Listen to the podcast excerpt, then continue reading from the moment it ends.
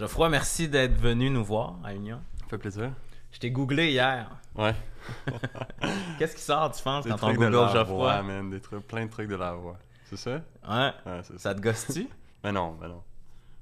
Non, non. Pas en tout? Ben non. Ben, je veux dire, c'est quoi qui sort? C'est des photos? Ben, des photos, Des articles? des images de toi. Mais tu sais, ça me gosse pas parce que ça me donne un but de, au fur et à mesure où ça avance, que les trucs qui sortent sont de plus en plus récents, Right? puis plus relevant à ce qui se passe en ce moment Ouais. versus qu'est-ce qui est arrivé à la voix. Quand t'as décidé d'aller à la voix, qu'est-ce qui t'est passé par la tête?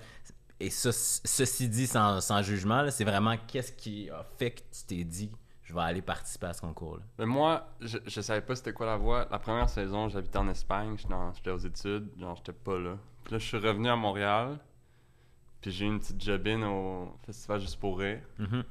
J'étais avec mon ami, puis c'était à l'hôtel au Hyatt downtown, puis c'était juste à côté de l'hôtel gouverneur où se passaient les auditions de la voix. Ouais. Puis il me dit, ok, pourquoi tu vas pas genre en joke, j'étais there, vas-y, genre va faire les, euh, va faire les auditions. Je suis comme ok, j'y vais. Finalement, il y a comme 5 heures d'attente de fil. Je fais fuck that, euh, je, je donne mon nom, mais je pars. Là, chez nous, je mange comme 4 heures après. Je vais retourner, puis je vais inventer de quoi qui est comme j'ai pas entendu mon nom ou juste, tu sais, je voulais pas attendre dans la salle avec. Anyway, Jamais avec tous les gens qui attendent.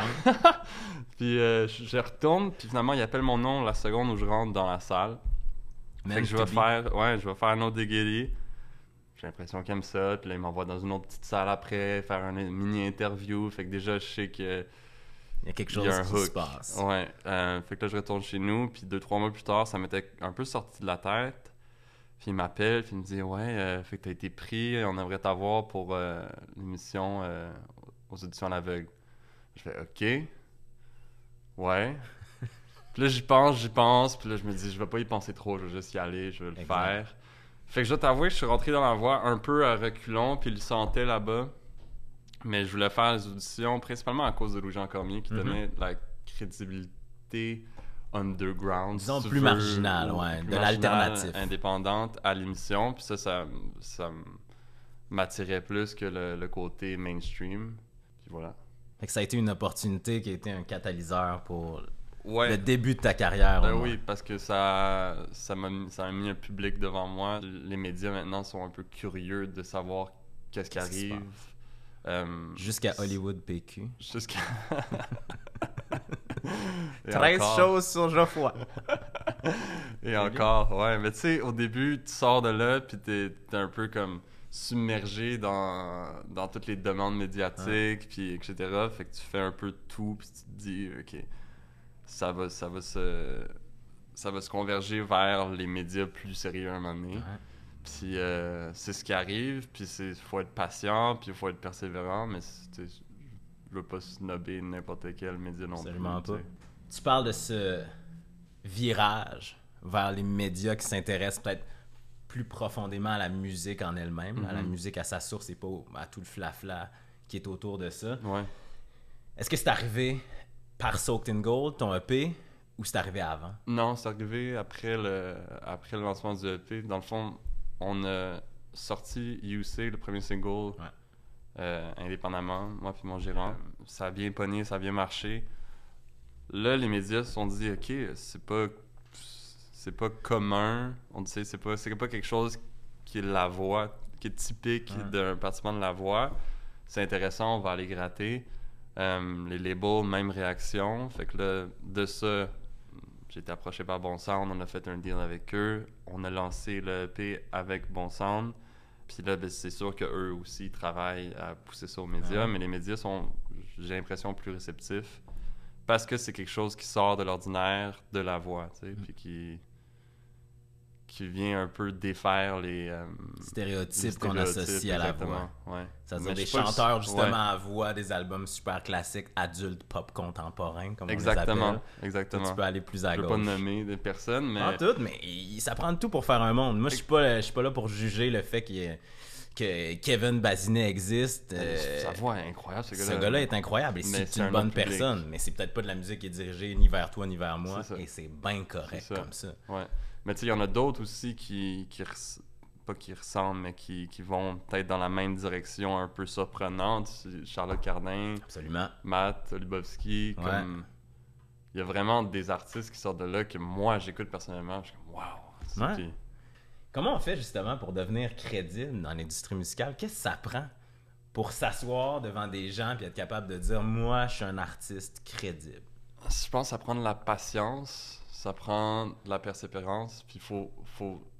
Tu sais, moi, je fais de la musique depuis que je suis tout petit. C'est pas parce que je prenais pas ça au sérieux que, genre, que je viens de commencer à C'est écrire des chansons puis jouer des, jouer des instruments.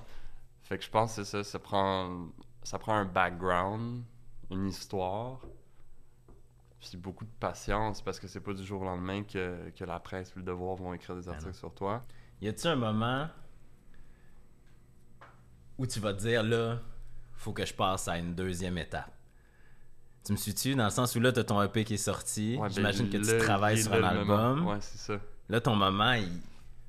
Le moment, c'est le. Tu sais, il y a- il y, a le EP qui est sorti, il y a des. Il y a des shows qui sont qui se font, ça va bien, mais euh, j'ai la pression surtout de, de moi-même euh, de sortir l'album Ah ouais. Dans pas trop long. Euh, C'est-tu quand? on vise le début novembre. C'est à voir, mais, mais j'aimerais beaucoup. Mais c'est ça la prochaine étape. quand on écoute ce que tu fais, on sait directos que c'est pas seulement dirigé à notre marché. C'est-à-dire que ça s'arrêtera pas euh, à la frontière ontarienne. Mhm. Est-ce que quand tu écris, tu penses à ça? Puis est-ce que ça fait partie de tes ambitions? J'y pense pas, c'est pas comme une stratégie à laquelle je pense en composant. C'est une stratégie à laquelle on pense en, en mettant en marché. Ouais. Euh, je sais que c'est ça que je veux, c'est- vers ça qu'on s'en va. Mais ça change pas de la composition ou euh, mon inspiration ou les, les paroles. Ça, c'est ça c'est à part, je te dirais. Puis, tu sais, chanter en anglais, oui, je suis au Québec, mais chanter en anglais, c'est parce que C'est fini ce débat-là.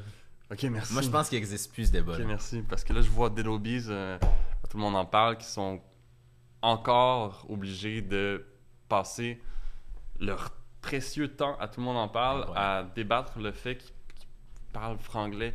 Mais non, ils sont fous, genre. Écoute la musique, parle d'autres choses, va plus loin. C'est- C'est une discussion qui est importante d'avoir dans le sens où c'est vrai qu'il faut préserver notre précieuse langue Ouais, française, absolument. mais c'est pas des artistes comme toi, c'est pas des artistes comme, comme les Dead Obies, euh, c'est pas des Charlotte Cardin qui vont faire que la culture québécoise va disparaître, qu'on va s'acculturer complètement. Exactement. Vous êtes des porte-étendards de la culture métissée québécoise. Exactement, puis c'est la nouvelle génération, puis de plus en plus, les jeunes sont bilingues. Moi, en show, je veux pas faire semblant que je parle juste anglais. Mm. Là, je- j'adresse le public en français. Quand on me parle en français, je réponds en français. C'est, juste que j'ai toujours écouté de la musique en anglais. C'est, ça qui, vient naturellement, c'est ça qui sort naturellement. Je suis aussi bilingue, je me force pas pour écrire en anglais ou Ouais. parler en anglais. C'est, naturel, tu sais, puis on peut pas aller... euh, Contre la nature. Exactement. La voie naturelle de la création, Exactement. si toi ça vient en anglais, c'est en anglais. On parle des ambitions de l'Australie, l'Europe, les États-Unis, le Mhm. Canada anglais et autres. T'imagines faire ça comment? tout part de l'album qui va être. Ça va-tu être bon? Ça va être bon. C'est pour ça, tout le stress, c'est comme. Il faut que ça soit insane. Tu sais, je veux pas lancer quelque chose juste pour lancer quelque chose. Ouais.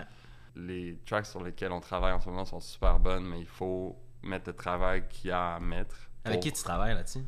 Euh, je travaille avec différents producers, euh, Prince Club, avec qui j'ai travaillé, Max-Antoine, euh, Gab Gagnon, Gab Gagnon. Gagnon. Laurence Nerbonne, d'autres, euh, plusieurs producers de Montréal. Idéalement, après, je crois, je, je, je- je crois fort qu'il faut s'établir à la maison en premier, tu sais, à Montréal, puis builder son fanbase, puis de là s'étendre. Puis moi, le, le rêve ou l'idéal, c'est d'aller, tu sais, une, une tournée de festival, même en Australie, en Europe. euh, les, Glastonbury. les Coachella, les, tu sais. Ouais. Les grosses affaires. Ouais. Je veux pas aller en tournée juste pour aller en tournée Ouais. puis être hey, en tournée, c'est malade. Tu sais, je, je veux pas jouer dans le, le petit sous-sol à, à Chicago, genre euh, où il y a quatre personnes, mais dire sur euh, les internets que je suis en tournée puis c'est don hot. Qui est-ce qui décide si la tune est bonne? Est-ce toi, c'est ton gérant, c'est la maison de disques, c'est la personne avec qui tu travailles, c'est ta blonde, c'est ta famille? Non, c'est moi. C'est moi puis mon puis le producer avec qui je travaille sur cette tune là. Ok. That's it, ça s'arrête là. Les autres, ils peuvent avoir que n'importe quelle opinion qu'ils veulent, ça va venir sûrement m'atteindre, Ouais. mais ça va pas changer ma décision de placer la tune sur l'album, non. Est-ce que t'as... Tu peux avoir une pensée négative, mettons de dire, ça se peut que l'album sorte puis personne tripe. Y a-tu un vertige par rapport à ça? Non, c'est plus une question de temps. Je sais qu'il va être bon, je sais que ça va sortir. J'ai le goût qu'il sorte rapidement de follow-up en novembre, mais je suis très occupé. J'ai une, job, job. Je suis comme dans l'industrie de la musique aussi.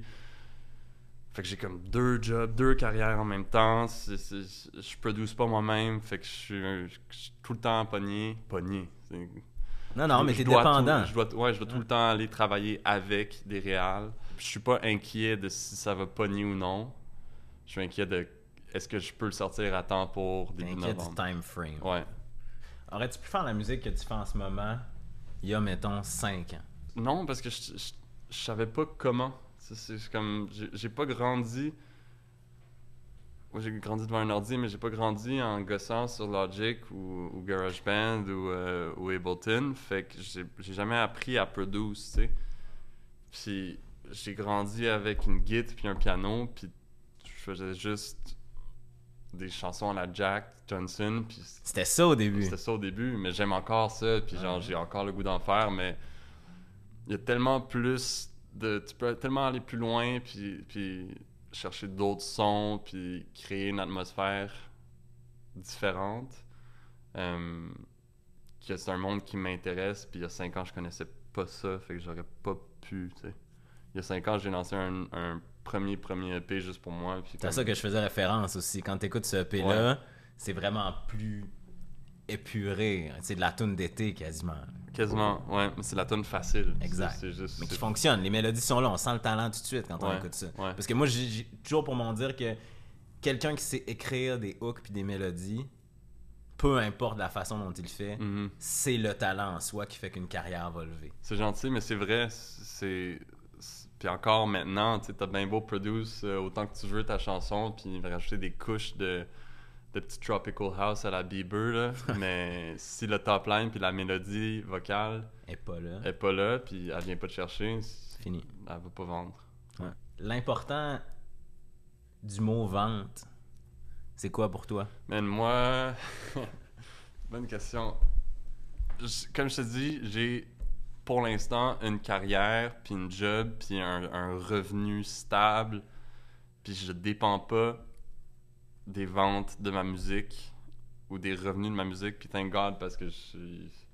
Parce qu'on est en Ouais. 2016. Puis ça me permet de, de, de prendre mon temps, puis d'avancer tranquillement. Euh, parce que, tu sais, être un artiste, on, on va pas se le cacher, avant un certain point, j'ai l'impression que c'est tough faire un, un revenu euh, chill avant un certain point, parce que soit t'en fais pas beaucoup, ou soit ça blow up, puis là, t'en vis, puis t'en vis bien. C'est ça. Dans les 4 à 7 prochains mois, on te souhaite la plus belle réclusion, la plus belle écriture, la Merci, plus belle man. composition, puis un album incroyable qui va te permettre d'aller où tu veux. après. Merci, c'est gentil. Ça va être un plaisir. moi Merci. aussi.